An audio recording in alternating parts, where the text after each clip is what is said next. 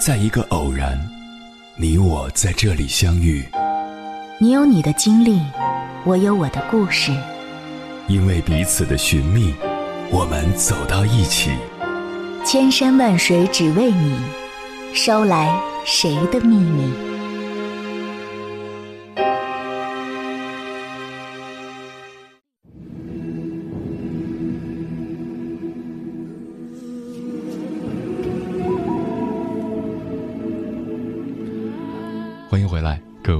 夜行者，这里是正在直播的中国交通广播，千山万水只为你，深夜不孤单。我是迎波，绰号鸭先生。我要以黑夜为翅膀，带你在电波中自在飞翔。对于夫妻来说，最重要的就是共患难。只有共患难的夫妻，才会更加和睦，更加幸福。一般来讲，能够共患难的夫妻，在日常的相处中会有以下四个特点：一、能否站在对方的角度想问题、看事情。两个人的相处中，他们的关系如何，跟两个人能否站在对方的角度看问题密切相关。如果两个人都能够设身处地的为对方着想，那他们两个人之间就会没有隔阂。二。两人在解决问题时可以心有灵犀。对于一个问题，不同的人可能有不同的看法、不同的处理方式。对于夫妻来说，在产生分歧时，两个人应该同心。三，平日吵架往往都以家庭利益为主。两个人一直在一起，不可能没有矛盾，不可能不会吵架。但是，吵架归吵架。不要忽略家庭的整体利益，遇到大事情，夫妻之间要能并肩作战。四，出现任何矛盾都可以化解。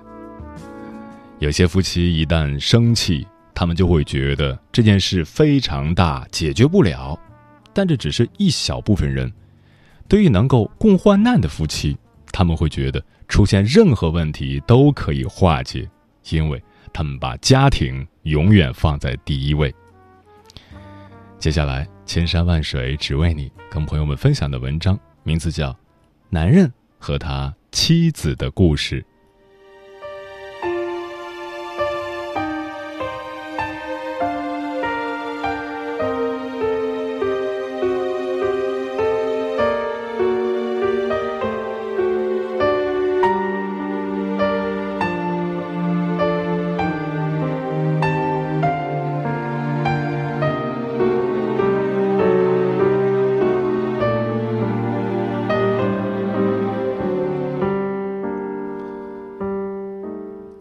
是一名歌手，对音乐有着一种纯粹的执着，并在事业上取得了很大的成功。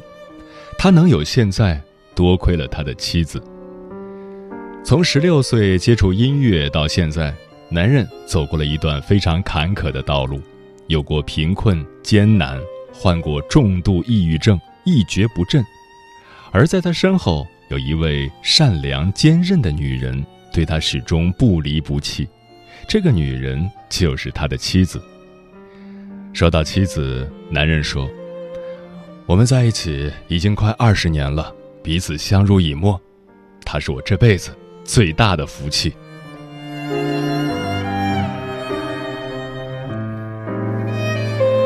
故事要从一九八二年说起，那年男人还是一个少年，音乐对他来说就像自己的命一样。从最初的摇滚开始，这个爱音乐的西安少年就一直在自己的追梦路上驰骋奔驰。一九九零年，二十二岁的男人在当了三年兵后，把战友兼爱人娶回了家。年轻的男人满脑子都是音乐，新婚不久，他就拿出自己的转业费，意气风发的在西安组建了自己的飞乐队。从此，他经常与乐队成员一起喝酒练琴，或是四处巡演。不久，转业费花了精光，乐队也就此解散。但是，男人并不死心，他决定去北京发展。一九九二年，男人到北京找到了当时签有国内大部分个性化歌手的公司签了约。他以为签约就会发专辑，就会过上好日子。现实却让他看到，困居在北京，自己的音乐没有多少人理会，他显得很可笑。与此同时，他的妻子倒是发展的很好。在男人离开西安后，妻子考了军校，毕业后回部队，被提升成了军官。每次男人回家探亲，妻子都会在男人临走前偷偷往男人包里塞一笔钱。妻子并不希望自己的丈夫多么出人头地，只希望男人能够意识到家的可贵，能跟自己一起好好过日子。在此期间，男人内心一直交织着对妻子无法言表的愧疚。加上自身精神世界的极度迷茫，压力可想而知。这么多年，你还在不停的奔跑，眼看着明天依然虚无缥缈，在生存面前，那纯洁的理想原来是那么脆弱不堪。男人在一首歌中这样唱道：“他的细腻敏感。”以及对自身生存现状的多种真实临摹，迅速地打动了无数如他一般追寻梦想的年轻人。在二零零零年发布了专辑《那一年》后，男人转运了，版税滚滚而来，商演邀约不断。两地分居的八年中，男人一直信誓旦旦地向妻子保证。只要我有钱了，马上就在北京买一所大大的房子，把你接来安居乐业，好好补偿你这八年里独自忍受的孤独和委屈。可是，当金钱荣誉滚滚而来的时候，个性爽朗的男人发现，过去很久都没有谋面的哥们儿都接踵而至。这个说有好商机建议他投资，那个说有好楼盘。可以用内部关系给他最低价。半年时间，男人挣了三百万，但是口袋里的钱还没有捂热，就被源源不断的掏了出去。就在这时，男人最好的兄弟在青岛结婚，打电话邀请他去参加婚礼。男人凑了凑身上的钱，竟然连买张机票都不够。他赶紧四处打电话借钱，可是那些拿了他钱的人竟然异口同声，不是说钱已经投进生意里面没有闲散资金，就是说周转不开。男人一直觉得烟酒兄弟是自己行走的动力和支持，结果被骗得一塌糊涂，世界似乎一下子就崩塌了。他灰了心，沉迷烟酒，再也无心去做音乐，整天关在租来的房子里醉生梦死，经常一个星期不出门。公司的朋友见男人的情况实在不对劲儿了，强行把他送到医院，结果查出他患上了重度抑郁症。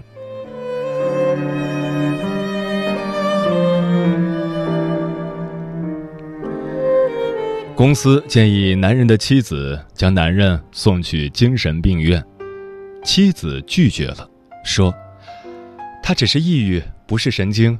你们给我找辆车，我带他回西安。”就这样，分居八年后，两人终于在西安团聚了。只是曾经意气风发的摇滚少年，如今发如乱草。曾经灵巧拨弄琴弦的双手，如今抽搐的颤抖。男人甚至不知道饱饿和饥渴。你不扶他起床，他会静静的在床上一连躺上好几天。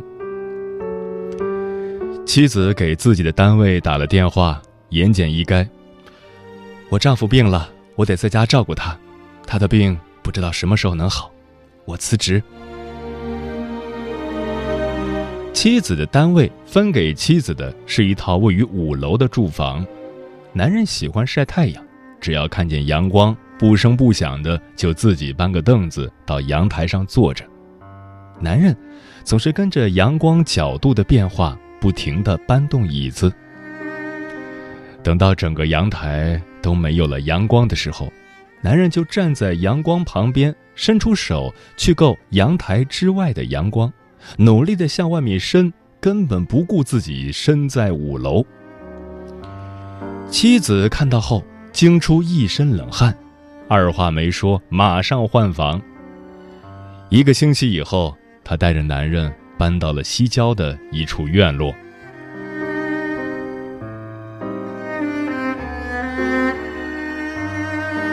医生再三叮嘱，抑郁症患者需要经常与人沟通，因此妻子用尽浑身解数缠着男人。有时候他会唱男人写的歌，有时候他问男人还记不记得当年在部队的事儿。为了能让更多的人来陪陪男人，妻子跟从未接触过的娱乐圈打起了交道。他根据存在男人手机里的电话号码，一个个联系男人在北京的朋友。妻子根本不知道，男人电话本里的那些名字到底哪一个不是泛泛之交。他只能硬着头皮把电话打通，然后告诉对方自己是男人的妻子，因为男人目前患上了抑郁症，医生叮嘱需要有更多的亲朋来陪男人说话。希望对方能来西安看看男人。这样的麻烦事儿找上门，推脱的是大多数。万幸的是，妻子打通了阿硕的电话。阿硕在电话里说：“我会腾出半个月的时间去你们那儿，别的人我来发动，你就放心吧。”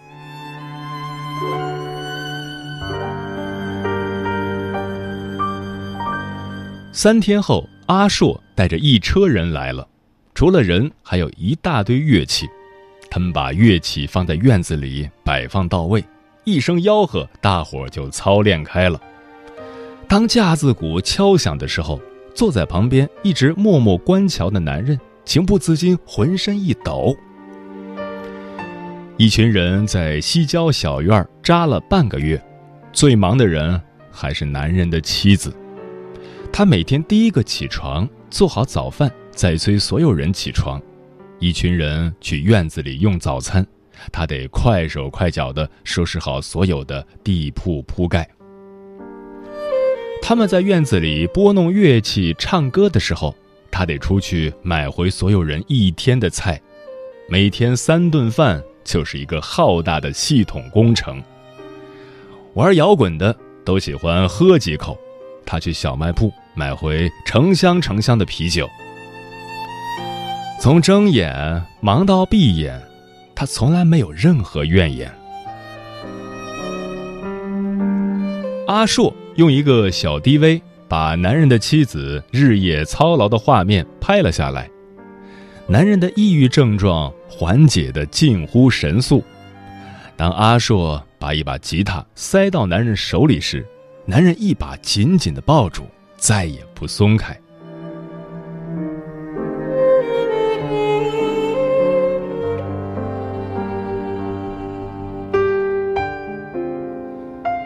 最能缓解男人抑郁症状的，还是现场演奏的音乐。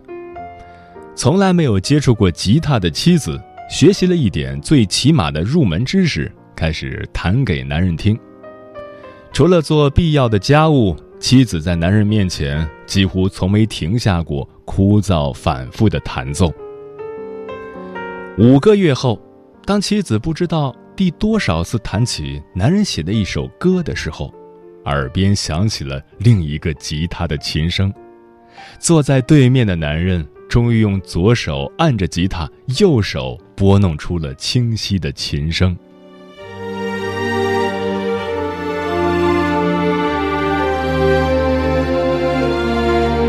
半个月后，男人恢复了跟着吉他吟唱的本能。在妻子与男人的沟通下，男人想起了过往所有的事情。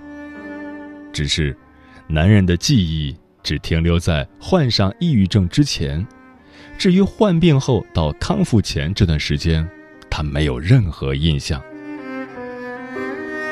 男人康复了，被音乐唤醒后的他又待不住了，他告诉妻子，他还是想去北京做音乐。妻子问他能不能带上自己，好去照顾他。男人不大乐意，妻子也没多说什么，只是静静地凝视着他。后来，男人只好答应了，但是他告诉妻子，去了北京之后不能干涉自己的任何事情，只能待在家里做全职太太。就这样，离开了疗伤两年的西安，妻子跟着男人来到了人生地不熟的北京。因为在男人治疗期间吃的都是进口药，两人已经没有多少钱了。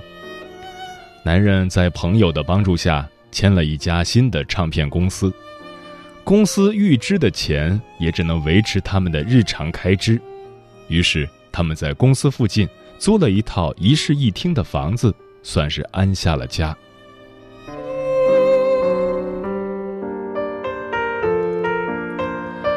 很快。男人就恢复了以前摇滚青年的生活，骨子里那种豪迈和喜欢呼朋唤友的本性，又让他回到了当初歌舞升平的日子。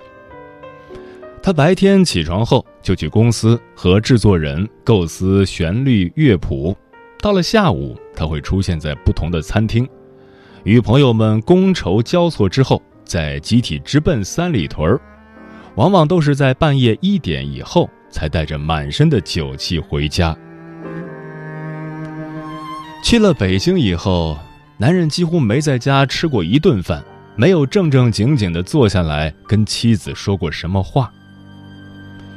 复出的男人又一次找到了做音乐的感觉，随后推出的新专辑销量一举超过五十万张，在二零零三年第三届音乐风云榜颁奖礼上大获全胜。男人的成功带给妻子的并不是快乐，而是伤悲。男人对妻子说：“你还是先回西安吧，反正待在北京我也没时间陪你，反而会因为惦记着你而分心。”妻子拼命的忍住眼泪，死死的咬着牙说：“好，我下星期就走。”隔天，在新专辑大卖的庆功宴上。男人遇到了阿硕，阿硕问男人：“他们两口子最近怎么样？”男人告诉阿硕，自己正准备打发妻子回西安。阿硕什么话也没说，找了个包间，关上门，照着男人的下巴就是一拳。他朝男人吼道：“你知不知道你老婆为了你吃了多少苦？你现在病好了就把她扔脑后去了？”男人搞不懂阿硕到底在说什么。阿硕把男人带到自己家，把当初在西安用 DV 拍的片子放给男人看，把那段男人遗忘而他的妻子从未提及的时光讲述了出来。结果这么多年来，男人第一次泪流满面，妻子竟然为了自己付出了这么多，幸亏妻子还没走。那天下午。男人四点就回家了，带着在超市买的菜。见男人这么早回来，妻子有点意外。男人说自己今天忽然想下厨房。当菜都摆上桌后，男人开了瓶白酒，倒了两杯，端起来敬妻子：“老婆，对不起，我是个不知好歹的混球，竟然忘记了你对我最好的那段日子。别走了。”给我个机会，我会让你觉得你这些年来受的苦没有白吃，好吗？妻子流着眼泪笑了。男人真的是痛改前非了，手头宽裕以后，他在北京西五环买了一个小四合院，布置的像西安西郊的院落一样。他让妻子考了驾照，并给妻子买了一辆车。从那以后。男人不管去哪儿都得带上妻子，而且妻子成了他的专职司机。男人还是有很多的应酬，晚上也依然爱去酒吧，但是他再也不会撇下妻子，一定要把妻子拖去。他说：“你在我才可以放心喝酒，知道就算喝醉了，也能把我弄回家。”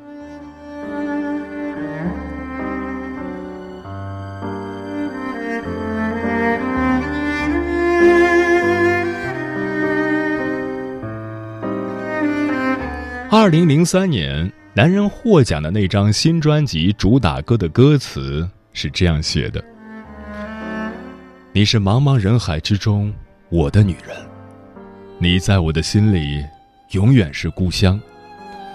在异乡的路上，每一个寒冷的夜晚，你总为我独自守候，沉默等待。总是在梦里，我看到你无助的双眼，我的心。”又一次被唤醒。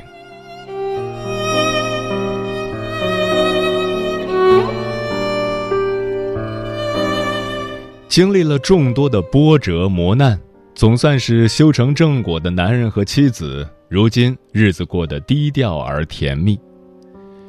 最美的爱情，无非就是这样：在我该遇到你的时候遇到了，在你需要我的时候，我一直陪伴在你身边。一直在温暖着你的岁月，惊艳着你的时光。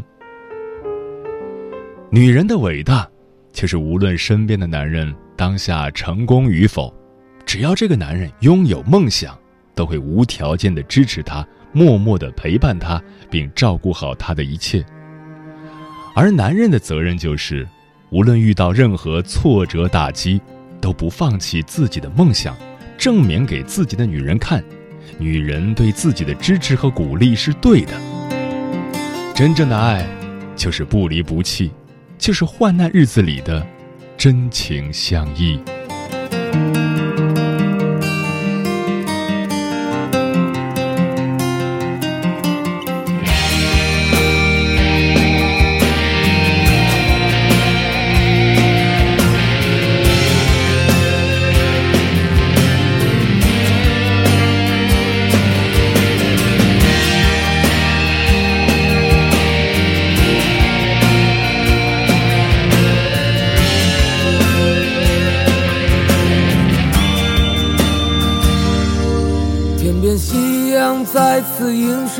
我的脸庞，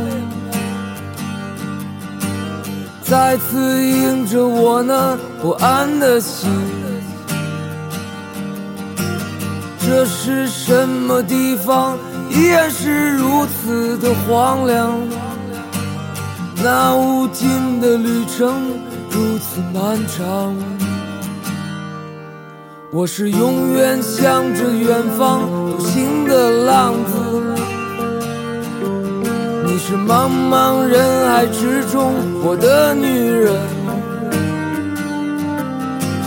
在异乡的路上，每一个寒冷的夜晚，这思念的如刀让我伤痛，总是在梦里。我看到你无助的双眼，我的心次被唤醒。我站在这里，想起和你曾经离别情景。你站在人群中间，那么孤单。那是你破碎的心。我的心却那么狂野。